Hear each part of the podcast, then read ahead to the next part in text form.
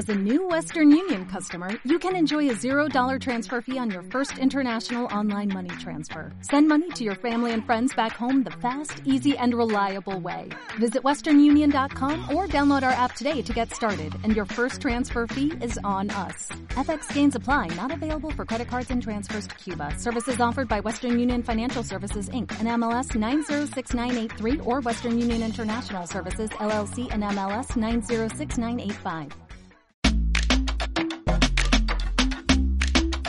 Bienvenidos a Coordenadas del Alma, una conversación entre amigas para explorar nuestra curiosidad. ¿Y a ti? ¿A dónde te lleva hoy tu curiosidad? Hola a todos, bienvenidos a nuestro nuevo episodio de Coordenadas del Alma. Hoy aquí con poco quórum, solo estamos Carolina Alonso y Goya Zuluaga. Felices de hablar hoy de nuestro especial del drama y extrañando dramáticamente a nuestras compañeras Liliana Bernal y Chumi Urayi, pero ya se nos unirán más adelante. Siguiendo con este tema de cómo nos gusta el drama y cómo nos conectamos con el drama, vamos a hablar hoy de un territorio que yo sé que en muchos escenarios es dramático y es el drama en las familias ¿Qué es lo que nos pasa con el drama familiar? Hoy está fácil saber quién va a empezar. Carito, ¿qué opinas del drama familiar? Bueno, eh, con este tema podríamos quedarnos un buen rato. Yo, desde que lo planteaste como tema de conversación, estuve pensando que que no conozco familia no dramática. O sea, como que es, es, la naturaleza misma de, de la familia. Y pensaba que muchas de las telenovelas, que además de tener, digamos, como un eje central en, en el drama amoroso, ¿no? De, de la pareja protagonista, siempre tienen detrás unos dramonones familiares, ¿no? Que al final es lo que hace que el amor entre esta y aquella eh, sea tan, tan difícil, ¿no? Porque siempre hay algo detrás, ¿no? Siempre está em, las infidelidades, por ejemplo, ¿no? Entonces, claro, la, la protagonista de la telenovela es la hija del señor con la, con la empleada eh, y entonces por eso es que se heredera al final. Pero, pero, pero hay todo este drama familiar previo. Y, mm, y pensaba yo como, bueno, y esta vaina como de dónde, ¿no? Entonces siempre hay eso, infidelidades, secretos, eh, un tema con el estatus social que hay que mantener y entonces los problemas económicos se vuelven un drama porque, porque tienen que ver con que hay que mantener un estatus y demás. Y,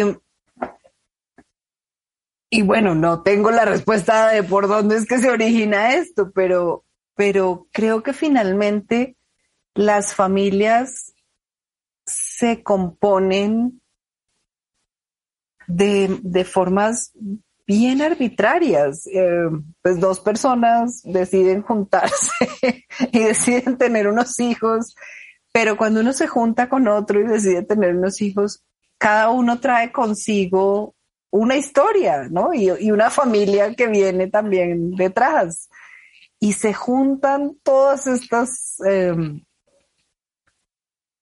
cosas de manera bien arbitraria y, y creo que tenemos la ilusión de que porque la vida nos unió y porque hicimos unos ciertos votos o lo que sea, nos casamos, o, em, ya no va a haber problemas. O, ya, o, o, no sé, tenemos como una ilusión rara ahí. Y creo que no hacemos la tarea de, de conocernos realmente, de, em, de hablar de quiénes somos, de poner fuera nuestras creencias, nuestros valores, eh, Y entonces, como que eso después empieza a aparecer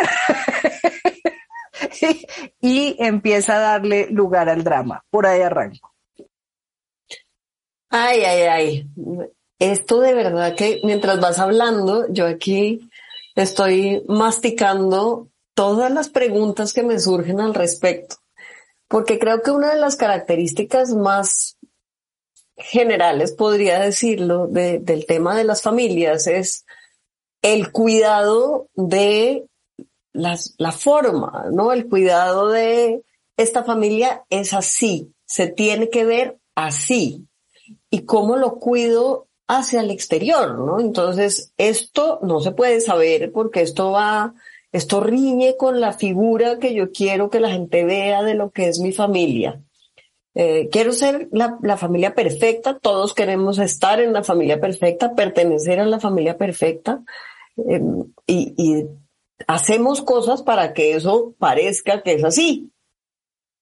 Pero la realidad es otra. La realidad es que todas las familias están conformadas por seres humanos, lejos de ser perfectos, y en todas las familias pasan cosas que voy a usar un término que no sé si es el adecuado, pero que nos avergüenzan, ¿no?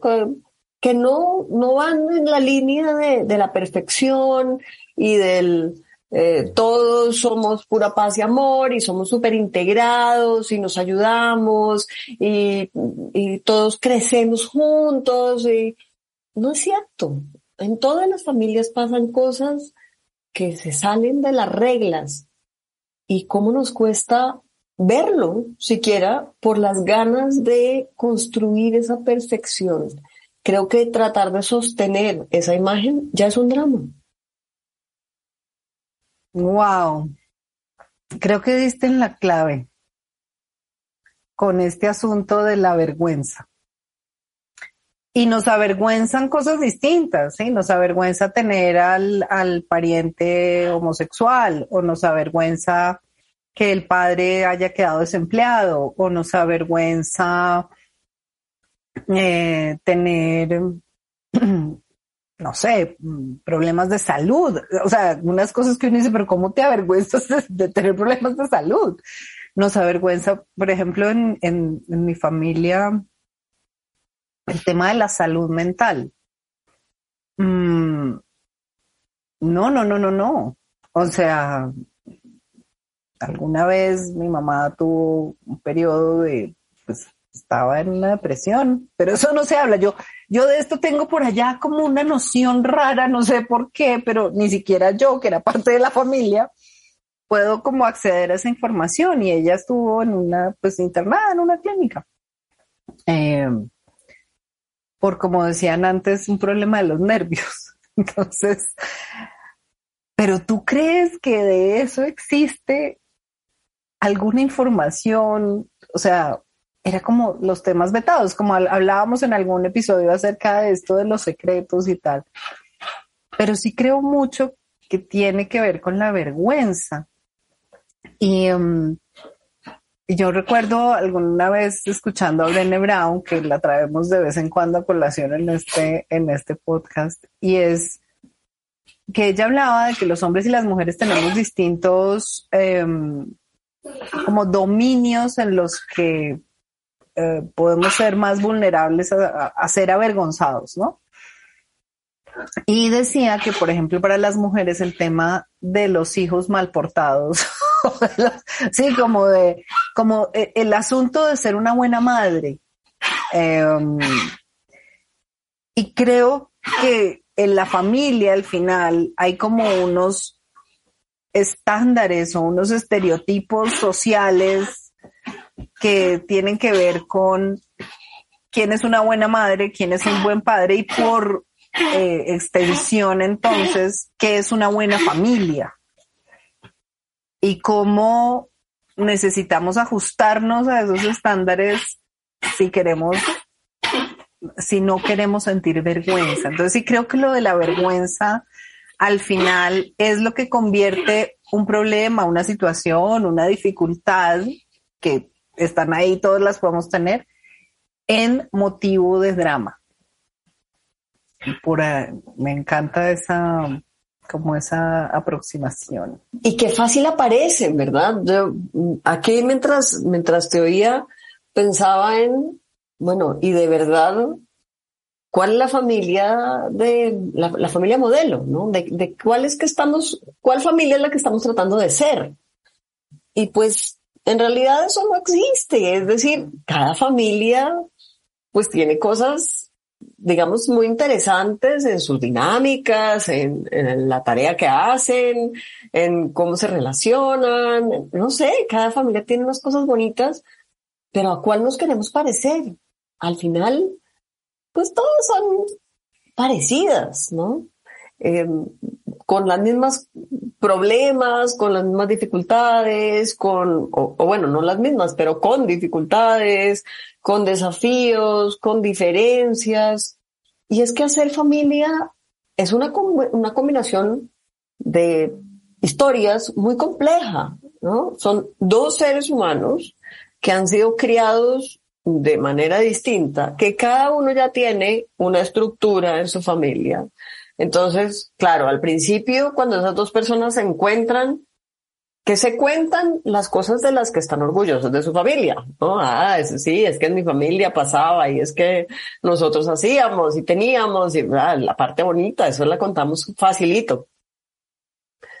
Pero hay un montón de cosas que no se cuentan y que ni se saben, ¿no? Yo eso lo entendí después con el mundo de las constelaciones familiares, que de eso podemos hablar más adelante, pero como que ni se saben y ahí están, presentes en quienes somos hoy, determinando quiénes somos hoy.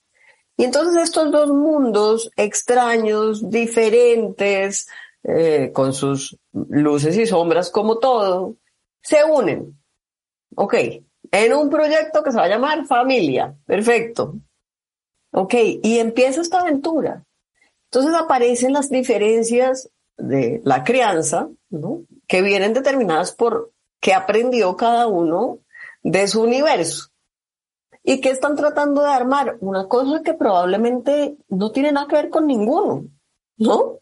Porque están armando una figura de, yo qué sé, de los, no es que iba a decir de la monarquía, pero es que ni siquiera, porque a esos también les salen sus escándalos, pero yo qué sé, basados en qué, ¿no? Quiero ser la familia de cuento, donde todo está bien, donde todo es paz, donde todo es respeto, donde nadie se pelea, donde todo el mundo es normal, como decías tú, este normal que ya es chistoso, ¿no? Entonces, eh, nadie se puede salir de la raya, nadie puede pensar distinto, nadie puede tomar decisiones distintas, no. Esa es la expectativa. Y resulta que empieza la realidad y esas dos personas vamos a suponer que se multiplican y tienen hijos y cada hijo es un mundo. Primer punto, ¿no? Cada hijo elige un rumbo, elige una carrera o ni siquiera le da para hacer una carrera o, lo que, o no la quiere hacer, yo qué sé, cada hijo es un mundo, pero igual eso se tiene que seguir viendo como el, el sitio perfectísimo.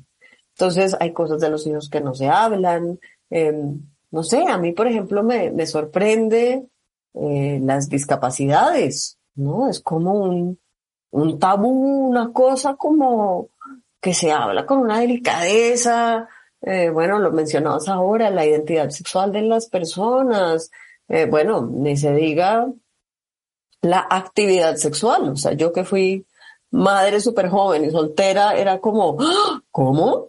Pero ¿a qué horas? ¿No? ¿Qué es lo que hace esta niña? Unas cosas que de verdad no tienen sentido. Entonces, creo que, que sí tenemos que pensar en la cantidad de, no sé, de ideales que compramos que solo nos hacen sufrir. No nos están ayudando de nada si estuviéramos claros en tú y yo nos vamos a acercar para hacer una familia como sea, como salga, vamos a disfrutar lo que venga de aquí, vamos a contarnos la historia con las luces y las sombras que tiene, vamos a descubrir juntos los secretos y no vamos a tener secretos porque no hay para qué cuidar esos tesoros. Uf, qué distinta sería la vida. Creo que nos avergonzamos porque tenemos estos estándares que nunca alcanzamos como a cumplir, no sé, la Sagrada Familia o la, este tipo de cosas, los Walton, los singles. Em, pero también creo que tiene que ver con, con, con el hecho de no aceptarnos como somos, de no aceptar a, a los seres que, que somos. Entonces pienso yo en estos nuevos relatos de, mm, por ejemplo, la, la, familia de los locos Adams. que, no, está el tío Cosa, está la niña que es así súper rara y loca, y el otro que le gusta experimentar con eh, bombas y vayas así. Um, y creo que hay un mensaje ahí súper interesante, como no es la Sagrada Familia, como no es como, no somos estas figuras perfectas, ¿no? Como, sino que somos estas criaturas particulares, ¿no? Estos monstruos, y lo pongo entre comillas porque, porque el monstruo es simplemente algo de lo que, algo que, que, que no, que no se ajusta al patrón, que no está como completamente armónico, ¿no? Entonces, em, creo que la incapacidad que tenemos de aceptarnos como somos, ¿sí? Aceptar a este hijo que tengo, a este marido que tengo, esta situación que estamos enfrentando, esta, no sé, esta condición específica que apareció ahora. Eh, esta historia que, traemos, creo que la dificultad de aceptarlo es lo que convierte tu forma particular de ser o, esta condición que tienes o lo que sea en un drama. Porque, sí, porque hay una diferencia grande entre mi ideal y, lo que yo estoy dispuesto a aceptar me gusta pensar que estamos en una época en la que nos estamos contando nuevas historias. Em, y no sé, incluso cuando uno ve estos documentales de la familia real, ¿no? Y entonces uno dice, ¡ah! Mire, es que este príncipe Carlos, toda esta cosa que tenía, y la otra, la princesa Diana, porque creo que eso es un cambio de mentalidad súper importante y es estos eran los, los modelos, ¿no? Y, ellos sufrían un montón porque ellos tenían que mantener una, una imagen de perfección y, ya vemos todo el dolor que causa empeñarse en mantener esa, esa imagen de perfección. Y de pronto empezamos a conocer estas historias de seres humanos reales con cosas que les pasan y, y que y la lucha siempre es por cómo puedes aceptar al ser que soy, así yo sea el príncipe de Gales o la princesa, eh, o la reina o el rey o lo que sea, soy un ser humano y no soy este rol. Y creo que esa, esa incapacidad de aceptarnos eh, como humanos es lo que al final desencadena el drama. Que, que, a propósito nos encanta descubrir el lado oscuro al príncipe porque nos relaja, ¿no? Es como, ah, bueno, entonces no va a estar tan mal eso de mi familia. Cuando la gente sepa, ay, no, no vamos a quedar tan mal. Al final, pues sí somos como de los mismos. Eso nos da una felicidad.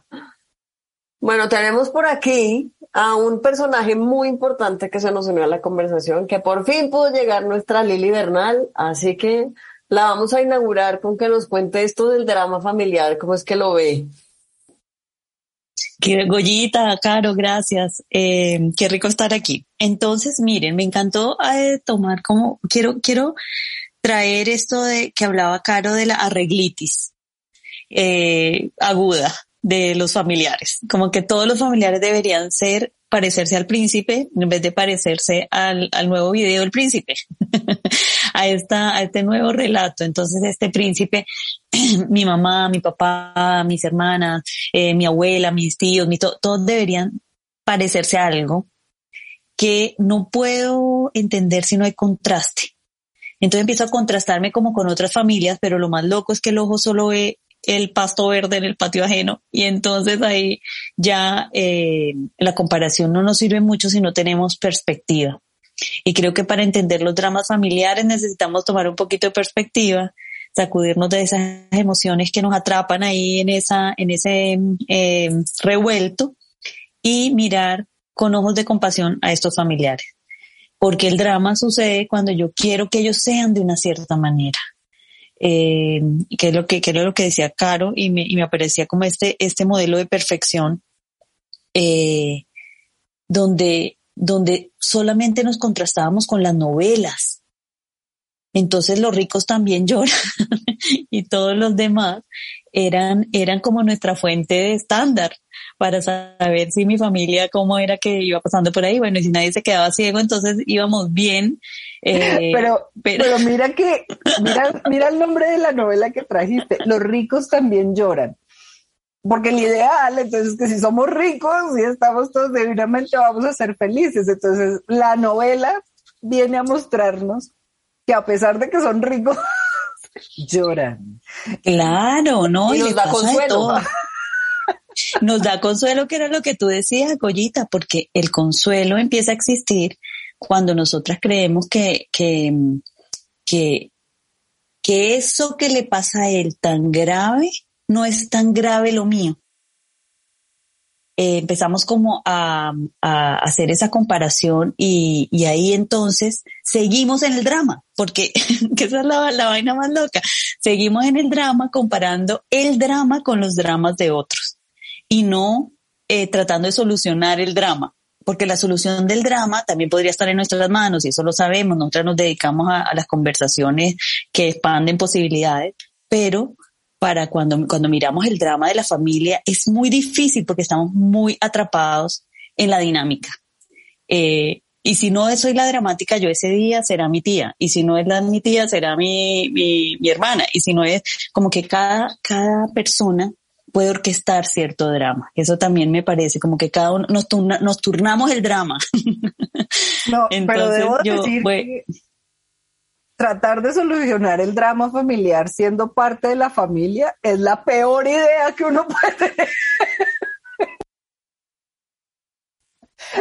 Porque eso, eso no da. Yo me atrevería a decir, Caro, que es imposible. O sea, que es una, eh, que es una imposibilidad eh, que, necesitamos como eh, tener en cuenta. Pero tenemos ese bichito que nos dice, no, yo podría, con todo lo que he estudiado lo puedo poner al servicio de esta familia y ahí es cuando caemos en la trampita, porque cada vez que el drama se vuelve más grande, yo me acuerdo una vez que le dije a mi mamá, mamá, deja de contarme cosas porque consíguete una amiga. Uy, pues madre, no saben lo que hasta el día de hoy estoy pagando esa frase. con creces. Entonces, mm. bueno, eso fue... Una vez le dije a mi mamá, mamá, ¿no crees que detrás de tanta enfermedad hay algo, o sea, que, que enfermarte te trae algún beneficio. No, no, no. O sea, mal. La bomba atómica. Pero no, la bomba atómica. Que también cada familia tiene una particularidad de como de aceptación o resistencia al drama, como que uno ve familias que están en el drama permanente, ¿no? Y como que lo viven internamente, lo exteriorizan, eh, las cosas que a uno no le parecen dramáticas, a ellos les parecen dramáticas, o sea, como que se inventan el sufrimiento, como que eh, si, si uno llega un día con un problema, dicen, no, eso no es nada. En mi familia esto es, pero multiplicado por 20. Pero hay otras familias como resistentes al drama, como que es, no, no, no, no, no le pare bolas, eso no pasa nada, eso siga para adelante, aquí no pasó nada, ni hablemos de eso, ignorémoslo, como que cada familia desarrolla una relación con el drama distinto. ¿No? Como que el relato... Yo estoy de... Dale, Lili. No, que estoy de acuerdo contigo, absolutamente. Cada uno, cada sistema tiene su propia manera de conservarse. Y cada sistema tiene su propia manera de, de, de, de explotarlo por algún, por algún lado. Entonces, eh, sí depende de nosotros, pero es que es muy difícil ir contra la tradición. Si hay una tradición de drama, pues imagínate, ahí nos quedaremos por sécula seculorum. Y si hay una tradición de, porque eh, todas las tradiciones, bueno, y los secretos de la familia, ¿qué les parece ese? Porque ese es el otro drama eh, que, que, quería como, como también eh, introducir, y es que los secretos familiares producen un cierto tipo de energía que genera también un drama, dramas particulares. Y esto de los trapitos sucios se lavan en casa, que es un lema familiar de, de, de, de mis generaciones, de mi, de mi familia de, mi, de mis ancestras, eh, yo diría que también perpetúa una manera de, eh, específica de mi familia de relacionarse con los dramas. Por eso estoy contigo. Sí, cada familia tiene una manera específica de relacionarse. Y no es que eso cambie la situación. O sea, la, la realidad está pasando, ¿no? La, las cosas están sucediendo, pero cada familia encuentra un, un tono para contarlo, una manera de, de mostrarlo, eh, que no siempre es pegada a la realidad, estamos claros, ¿no? Como eh, y una forma de, de despertar algo en nosotros, ¿no? Es como, ¿qué es lo que quiero que sienta por, por esta familia, ¿no? La admiración de, wow, qué difícil les toca, cómo lo logran, ¿no? Qué, qué cosa más maravillosa, o wow, qué perfectos son, eh, quiero ser como ellos, o no, qué, qué lástima, cómo le ayudamos, eh, ¿no? Es como una construcción de el, el, el qué quiero contar para recibir eh, de los demás y para que los demás me perciban de una cierta manera. Me parece que, que uno como que nace en una familia y firma ese contrato sin saberlo, ¿no? Es como así funcionan las cosas en esta casa y uno lo firma a ciegas y solo cuando se hace adulto y es como consciente empieza uno a decir, no, esto no, yo como que no voy a seguir haciendo esto y en ese momento se convierte en la super oveja negra, o sea, estás traicionando la constitución de esta familia. Eh, y se arma otro drama de esa narrativa del que se atrevió a ser distinto. Y entonces ese que se atrevió a ser distinto empieza a escribir una nueva historia que tiene más opositores que todos los que se hubiera imaginado, en su núcleo. Hasta que, yo diría ahí como hasta que en algún momento alguien de los de, de los que estaban en el drama anterior ve que hay algo en ti o hay algo en eso que tú hiciste que puede servirle para su propio para su propio beneficio, drama o, o manera de salir de, de eso que nos atrapa. Es como si nos atrapara algo uh -huh. en ese antiguo relato que se empieza a pasar a tu bando, se empieza a poner la camiseta de la oveja negra. y ya, claro, bueno, y que te dicen, oye, ¿tú por qué andas tan feliz? o tú por qué, tú, ¿cómo solucionaste eso que yo no he podido solucionar? Que eso también es lo maravilloso de las ovejas negras. Yo amo las ovejas negras en la familia porque nos permiten sacudirnos de esos antiguos patrones que nos, que nos sostienen ahí encadenados a unas historias que además ni siquiera las conocíamos porque desde chiquititos nos enseñan eso, precisamente. Mira, así se maneja esta familia, como tú decías. Estas son los códigos, las reglas, y entonces métete aquí. Y, y como si no tuviéramos como una opción, porque traicionaríamos algo de la familia, si es que nos, si es que nos, nos ponemos ahí. Bien, yo escuchando lo que decía Goya, veo con claridad que el drama es una lección narrativa. Es como es, el, el drama es en el relato. Entonces, en mi familia, por ejemplo, como no se hablaba de nada, pues no había drama. Porque no había, o sea, no, se hablaba de los demás, se hablaba de las cosas de afuera, no sé qué, pero de lo que nos pasaba internamente, o sea, que, que mi mamá hablara de lo que le dolía o que mi papá hablara de lo que necesitaba o, o, o que pusiéramos en la mesa de la cocina la conversación de qué vamos a hacer con esto, no, eso jamás pasaba. Entonces digamos que no había relato, había, no, no había drama familiar, cada uno vivía su drama individual, porque cada uno se contaba la historia de lo que, de lo que pasaba. Em, y mi mamá vivía en su drama particular y mi papá pues el suyo y tal.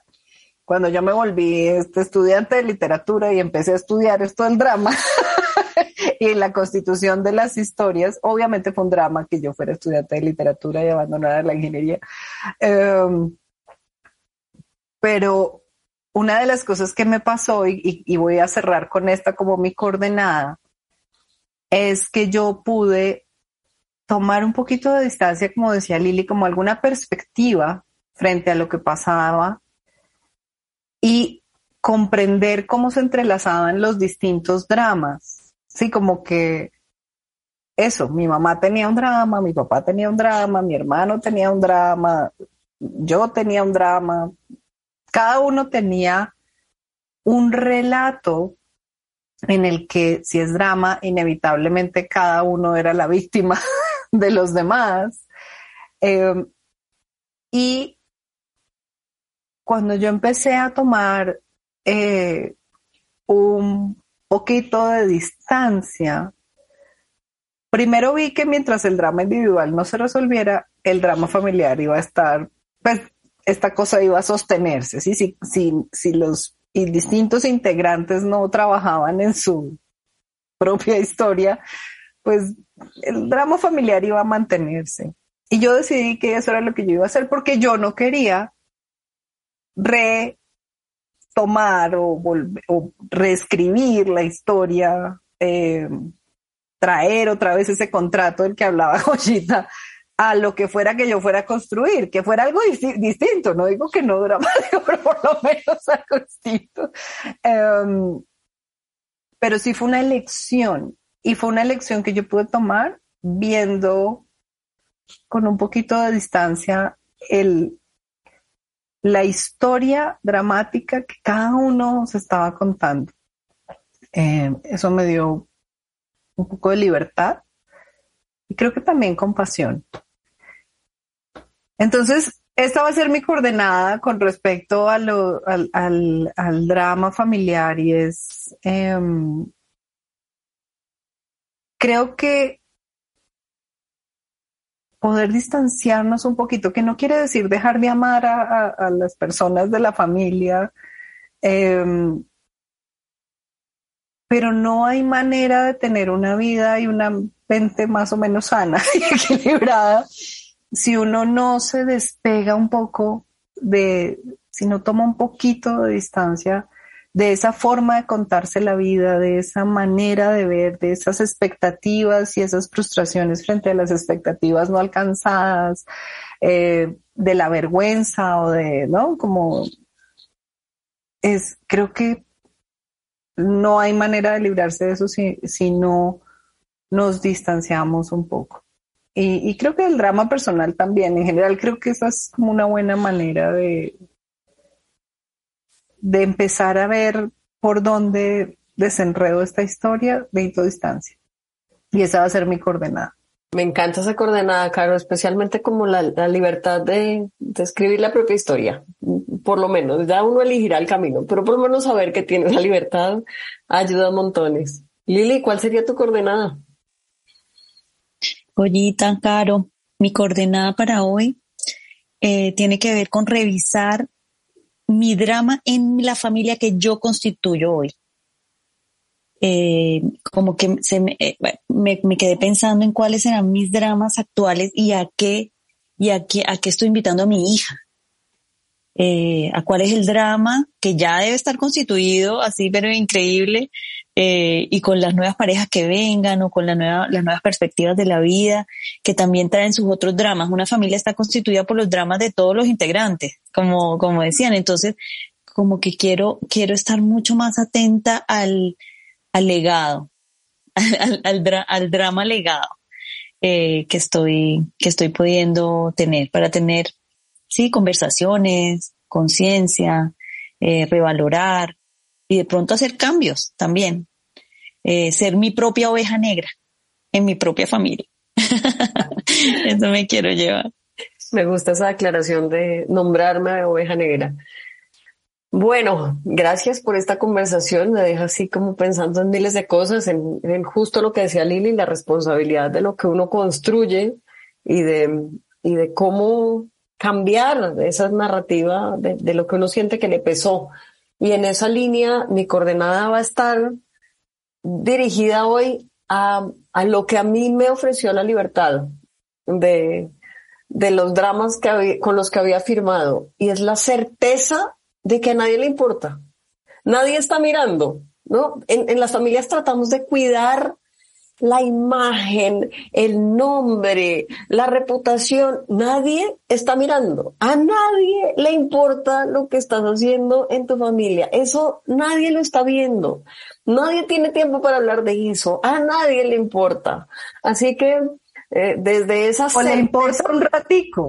Y luego ya le, da, le da buena comida para el chisme y ya está. No, nadie se va a desgastar en, en no sé, si hiciste, si no hiciste, si cumpliste, si no cumpliste, si este hijo se le salió de la raya, si no pasa nada.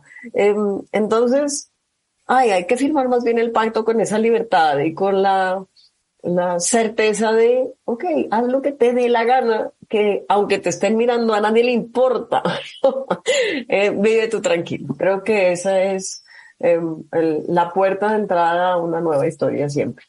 La amé, tu coordenada me la llevo también. Ay, es lo máximo esa, esa libertad. Yo, yo, yo la sentí tempranito, ¿no? Esto de romper los estereotipos de la familia Em, pues uno sabe que, que lo está rompiendo y sabe que uno es el escándalo y no pasa nada con ser el escándalo. No pasa nada. a los únicos que les importa son los mismos que te van a seguir amando de la misma forma aunque tú seas el escándalo. Entonces, no pasó nada. Y bueno, divino este tema del drama y de cómo lo vemos en tantos territorios, así que le voy a dar la palabra a Caro para que nos cuente cuál va a ser el siguiente territorio en el que nos vamos a meter, que por los ojos que hizo ya sé que está caliente. Eh, no, pero eh, antes de poner el tema iba a decir que, y si esos que nos quieren no nos pueden querer con las cosas que pasan, pues también gracias creo que podemos firmar, romper ese contrato que firmamos con una familia que es incapaz de amarnos como somos en verdad. Maravilloso, estoy de acuerdo completamente. Em, Absolutamente. Sí. Bueno, eh, ustedes cuando vamos aquí a seguir revelando nuestras edades, vuelo secreto, ¿se acuerdan de esa serie? vuela, vuela. No te hace falta equipaje. Bueno, vamos a hablar del drama en el trabajo. En la empresa, en la organización, en la oficina, en el pasillo. vamos a hablar de el drama laboral. En nuestro próximo episodio para seguir explorando en este ciclo nuestra fascinación por el drama. Así es que, chicas, nos vemos en el próximo episodio. Buenísimo, muchas gracias. Nos oímos pronto. Gracias, Carito. Nos oímos. Chao, chao. Gracias por acompañarnos a explorar nuestra curiosidad. Esperamos que tú también tengas hoy unas nuevas coordenadas para el alma. Este podcast está al aire gracias a la ayuda amorosa de Juan Morelli, autor de la música que estás oyendo y editor de todos los episodios, y de Daniela Briseño, creadora de nuestra bellísima imagen de portada. Gracias a todos por estar aquí y los esperamos en nuestro próximo episodio.